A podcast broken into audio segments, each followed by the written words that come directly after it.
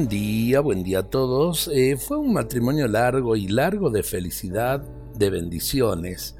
Y como en todo matrimonio hubo discusiones, momentos tensos, pero se cultivó el amor y el amor todo lo puede, recrea y supera. Este cuento tiene que ver con eh, los cuentos de Mateo Bautista. El esposo solía comentar a su señora, querida, en esta vida todo termina, hay que prepararse para la despedida.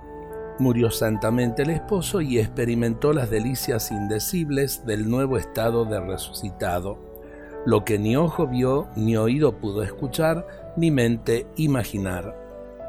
La desconsolada esposa no terminó nunca de elaborar su duelo positivamente.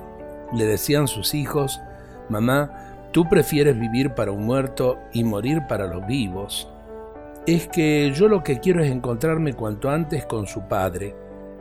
Pues bien, murió la desconsolada esposa, una vez purificada y en el cielo, ¿cuál sería su sorpresa al constatar la felicidad indecible de todas las almas?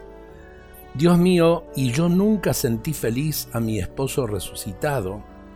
Y aquella bendita alma no podía encontrar al que había sido su cónyuge, pues allí todos son como ángeles.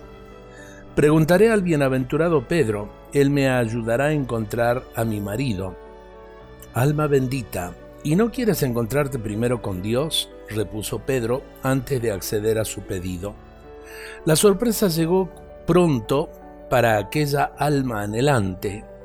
Mi querido esposo, por fin nos reencontramos juntos para toda la eternidad pero la respuesta no se hizo esperar.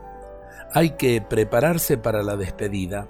Aquí en el cielo todos somos como ángeles. Yo en la tierra prometí, hasta que la muerte nos separe, disfruta de la gloria. Qué lindo esto porque nos llena de fe, nos llena de confianza y a la vez también nos ayuda a asumir el misterio de la muerte como una Pascua de vida. Ojalá que lo entendamos y lo vivamos. Dios nos bendiga a todos en este día.